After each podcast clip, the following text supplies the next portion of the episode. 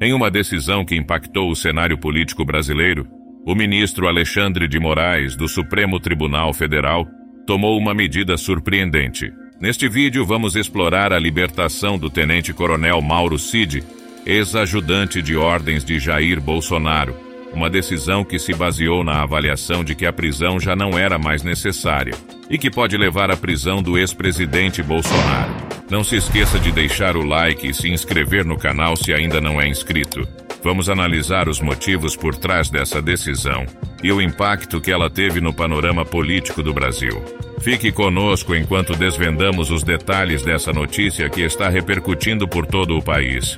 Na decisão, Moraes mencionou que Cid prestou três depoimentos, que foram considerados necessários para esclarecer as provas obtidas anteriormente pela Polícia Federal. Mauro Cid colaborou com as investigações. Graças à colaboração, Alexandre de Moraes disse que a prisão não seria mais necessária. O ministro homologou o acordo de delação premiada de Mauro Cid e liberou o ex-ajudante de ordens do Bolsonaro da prisão. Ao conceder a liberdade a Mauro Cid, o ministro Alexandre de Moraes impôs as seguintes condições: uso de tornozeleira eletrônica, proibição de sair do país, proibição de usar redes sociais e proibição de se encontrar com outros investigados. O tenente-coronel terá que comparecer à vara de execução de Brasília toda segunda-feira. A delação do coronel Cid será o começo do fim de Bolsonaro e da Santa Michele. Muitas suspeitas serão confirmadas.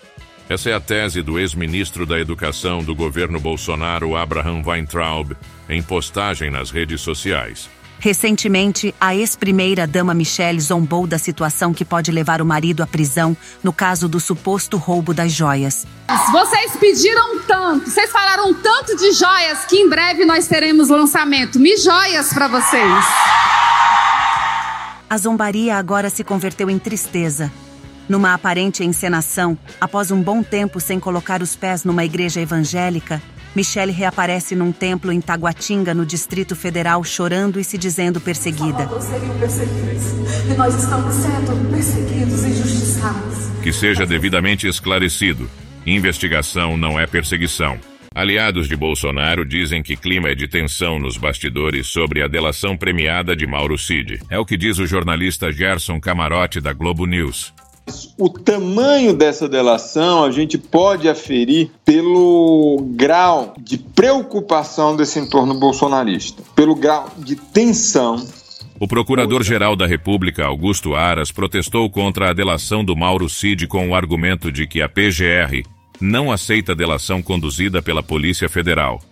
Porém, o ministro da Justiça, Flávio Dino, explicou que o acordo de delação ocorreu dentro da lei. Acerca da colaboração premiada, diz o artigo 4 da Lei nº 12.850, de 2013, parágrafo 6 o juiz não participará das negociações realizadas entre as partes para a formalização do acordo de colaboração, que ocorrerá entre o delegado de polícia, o investigado e o defensor, com a manifestação do Ministério Público, ou, conforme o caso, entre o Ministério Público e o investigado ou acusado e seu defensor. Sobre tal preceito, houve ação direta de inconstitucionalidade e o Supremo Tribunal Federal decidiu conforme ementa em anexo. Portanto, a Polícia Federal aplicou a lei, em consonância com a jurisprudência do Supremo Tribunal Federal. Publicou o ministro Flávio Dino nas redes sociais. A ementa em anexo diz o seguinte: o acordo formalizado mediante atuação da polícia pressupõe a fase de inquérito policial, cabendo a manifestação posterior do Ministério Público. No site UOL, o jurista Walter Maierovitch publicou que, com a delação de Cid, a porta da cadeia abre-se a Bolsonaro. Com a aplicação do chamado direito premial, a prisão preventiva de Cid tornou-se desnecessária, uma vez que havia sido imposta para a garantia da ordem pública e conveniência da instrução criminal. Ao contrário, conforme os relatos e provas, a prisão preventiva ou temporária de Bolsonaro poderá se tornar necessária, dado o risco de fuga, de tentar destruir provas, intimidar pessoas, etc seria uma prisão preventiva fundada numa medida de segurança social, escreveu o jurista. A jornalista Bela Megali, em sua coluna no jornal O Globo, informou que a cúpula do Exército vê a delação de Mauro Cid como mal necessário. O acordo, porém, também é encarado como a possibilidade de resolver a situação de uma vez por todas e ajudar a acelerar um desfecho para o episódio, sem jogar para debaixo do tapete, escreveu a jornalista. O colunista do UOL Thales Faria concluiu que o ex-presidente Bolsonaro colocou as Forças Armadas de tornozeleira eletrônica.